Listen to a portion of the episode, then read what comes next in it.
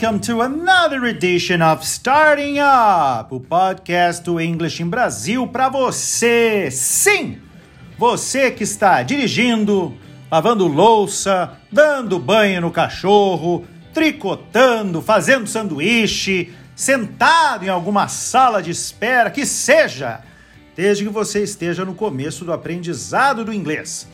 E sou eu, Teacher Fábio Merim, e hoje quero falar sobre a prática do listening ou a compreensão auditiva do inglês. É, eu sei que você pode estar tendo alguma dificuldade com essa parte e eu entendo perfeitamente, pois eu também passei por isso quando comecei a estudar inglês e é algo absolutamente normal. Primeiro lugar, queria ajudar na compreensão de duas palavrinhas: listening e hearing. É muito comum alunos perguntarem a diferença entre essas duas palavras uh, e muitas vezes empregam essas palavras de maneira errada. Então, temos em mente os seguintes e rápidos conceitos: hearing, ok? Hearing, vamos repetir comigo, que é o verbo to hear. Hearing, audição hearing. Repitam aí. Hearing significa audição. E listening, precisamente listening comprehension, é compreensão daquilo que se escuta. Na realidade, a tradução para essa última frase nunca é usada. Aliás, sequer existe nos livros de inglês, ninguém fala. Vocês não vão ler escrito ali, vamos para a prática da audição. Não, eles vai tá, vão colocar listening comprehension ou listening apenas. Tá? Eles deixam assim, mas tenham em mente o seguinte: sempre que você estiver ouvindo um rádio, um CD ou alguém dizer alguma coisa para você, vocês estiverem prestando atenção, you are listening listening, ou seja, escutando com atenção. Hearing, verbo to hear, é quando você ouve indisciplinadamente, naturalmente, mesmo sem querer, pois é apenas a sua audição, que é involuntária e que está sempre on, está sempre ligada. Ainda bem, significa que a gente está com a nossa faculdade auditiva em plena forma. Então acho que está claro a diferença entre to hear e to listen. Ah, bem.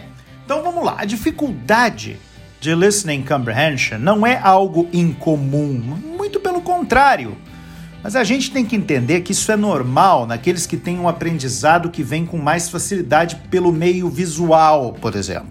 Eu eu sempre tive muito mais facilidade de aprender inglês através da visualização de figuras, uh, e, e das frases do que apenas ouvindo. Meu listening sempre foi um suplício. Portanto, saiba que de repente você deverá ser um pouco mais dedicado ao desenvolvimento do listening comprehension, da mesma forma que o seu outro colega, de repente, vai ter que empreender um pouquinho mais no estudo do reading ou até mesmo do writing, cada um, cada um, tá? Um outro fenômeno interessante é que Olha só isso, a gente está acostumado a ouvir música em inglês desde uma época em que a gente não sabia inglês.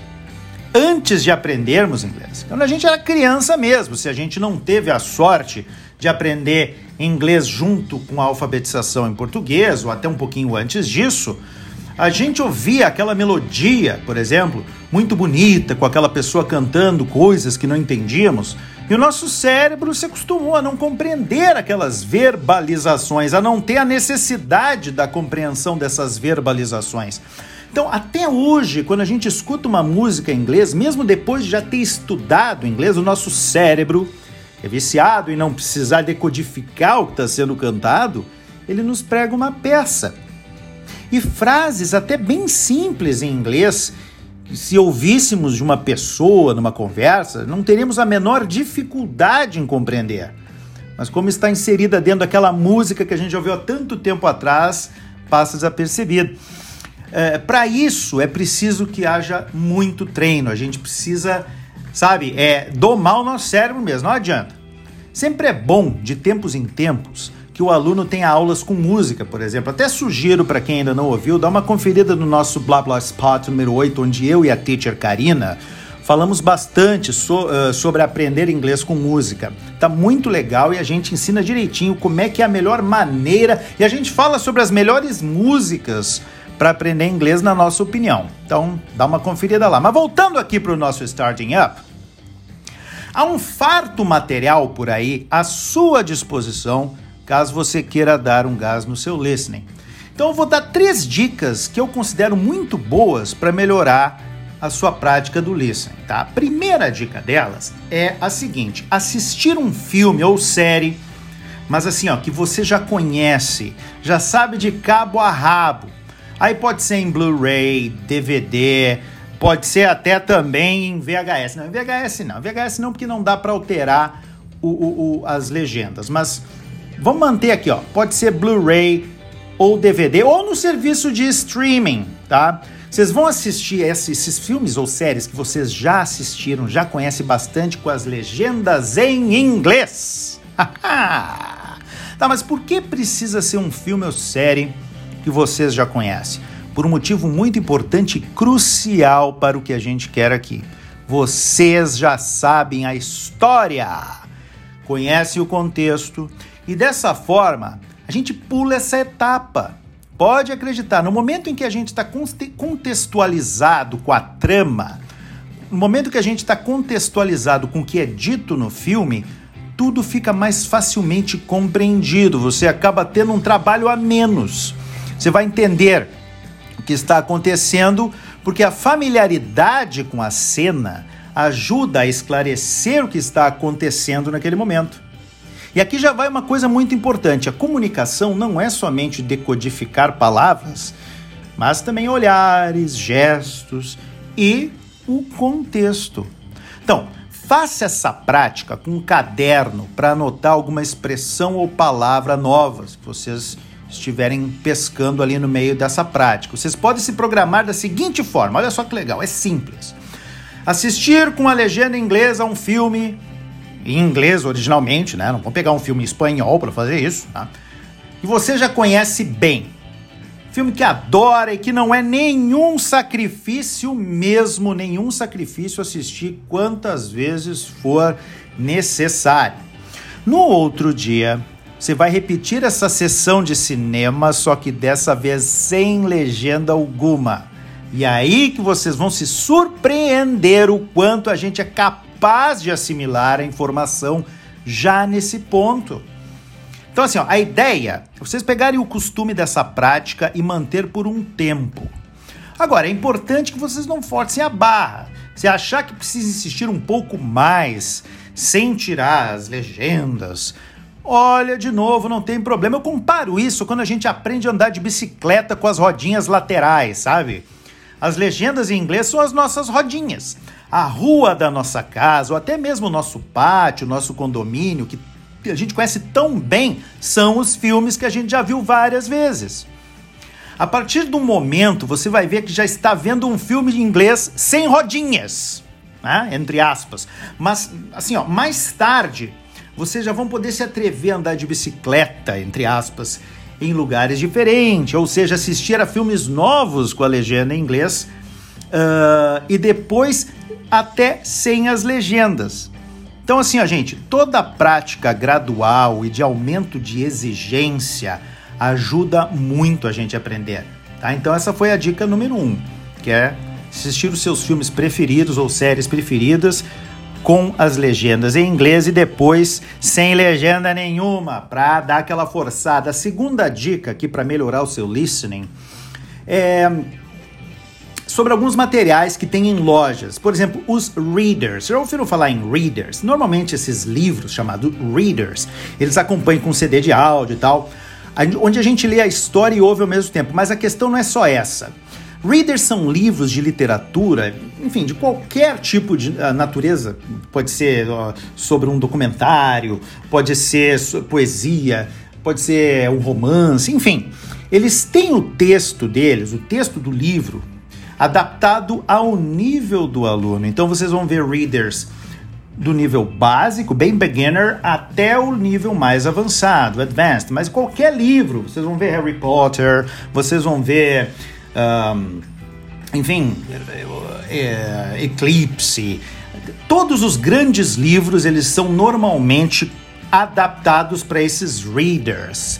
Agora assim, ó, como é que vocês vão trabalhar o listening e reading, que é importante, vocês acabam trabalhando junto nesse bolo aí o, seu, o, o reading comprehension. Você pode fazer o seguinte, primeiro vocês vão ouvir com o livro fechado. Ouvem apenas o áudio, pode estar, tá, ouve o áudio é bom, né? Vai ouvir o que? O, o vídeo. Mas então, vamos lá. Ouvem, pode ser o CD, pode ser o MP3, qual for a mídia que ele estiver disponibilizando para vocês naquele material vocês vão ouvir o primeiro capítulo daquele livro em particular com o livro fechado. Tentem anotar e compreender tudo que. Tudo não, mas o que foi dito, mas assim, ó, somente no listening. Tentem compreender ali. Lembrando, vou repetir: livro fechado. Depois, o que, que vocês vão fazer? Vocês vão ler o capítulo vocês mesmos e já vão começar a identificar o que, que era aquilo que vocês entenderam ou não. Vocês vão, vão ver se aquelas anotações se vocês, que vocês fizeram tinham sentido e se vocês realmente entenderam. Opa, eu entendi bem. Ah, não, poxa, eu pensei que eu, eu tinha entendido, mas não era muito bem isso. Enfim, repita essa atividade ao longo de todos os capítulos. São livros pequenos, são livros pequenos mesmo e muito legais e é extremamente produtivo. Vocês, olha, eu prometo para vocês que esse tipo de prática vai melhorar. Eu entendo que muitas vezes os livros didáticos, eles, eles por mais que tenham livros didáticos maravilhosos, muitas vezes nem todo mundo compartilha do gosto de um mesmo assunto que tem ali. Quando a gente vai atrás de um reader, como eu falei para vocês, ou até assistir um filme ou uma série, a gente está trabalhando com aquilo que a gente gosta e que a gente tem o maior prazer em, em, em estudar. Isso que eu digo, estudar inglês é legal, porque a gente pode ir atrás de diversas fontes e a gente pode falar do assunto que a gente quiser, que a gente gosta quando a gente estuda inglês certo? E a terceira dica que eu vou passar para vocês aqui, terceira dica de estudo para trabalhar o listening é o seguinte: procure fazer os seus listenings das aulas, caso vocês estejam tendo alguma aula de inglês, sempre como homework. Por quê? Porque na sua casa você tem mais tempo e tranquilidade para ouvir quantas vezes forem necessárias. Claro, a realidade de cada um é diferente, mas é muito mais fácil a pessoa ter a possibilidade de dar uma espichada nesse estudo em casa do que na sala de aula, porque na sala de aula, normalmente vocês têm aquele tempo que vocês têm que completar determinadas tarefas que o professor, que o teacher pede para vocês, e não dá tempo de ouvir quantas vezes vocês gostariam. E eu entendo, momento, no, tipo assim, pode ser no começo chato e tudo mais, só que mais tarde vocês vão ver que o benefício dessa prática é muito grande. Quando vocês vão começar a ter mais facilidade de entender o que é dito em inglês. E mesmo que você não tenha nenhum listening de homework, lembrando, né, gente, que a gente tem que respeitar o conteúdo programado pelo seu teacher.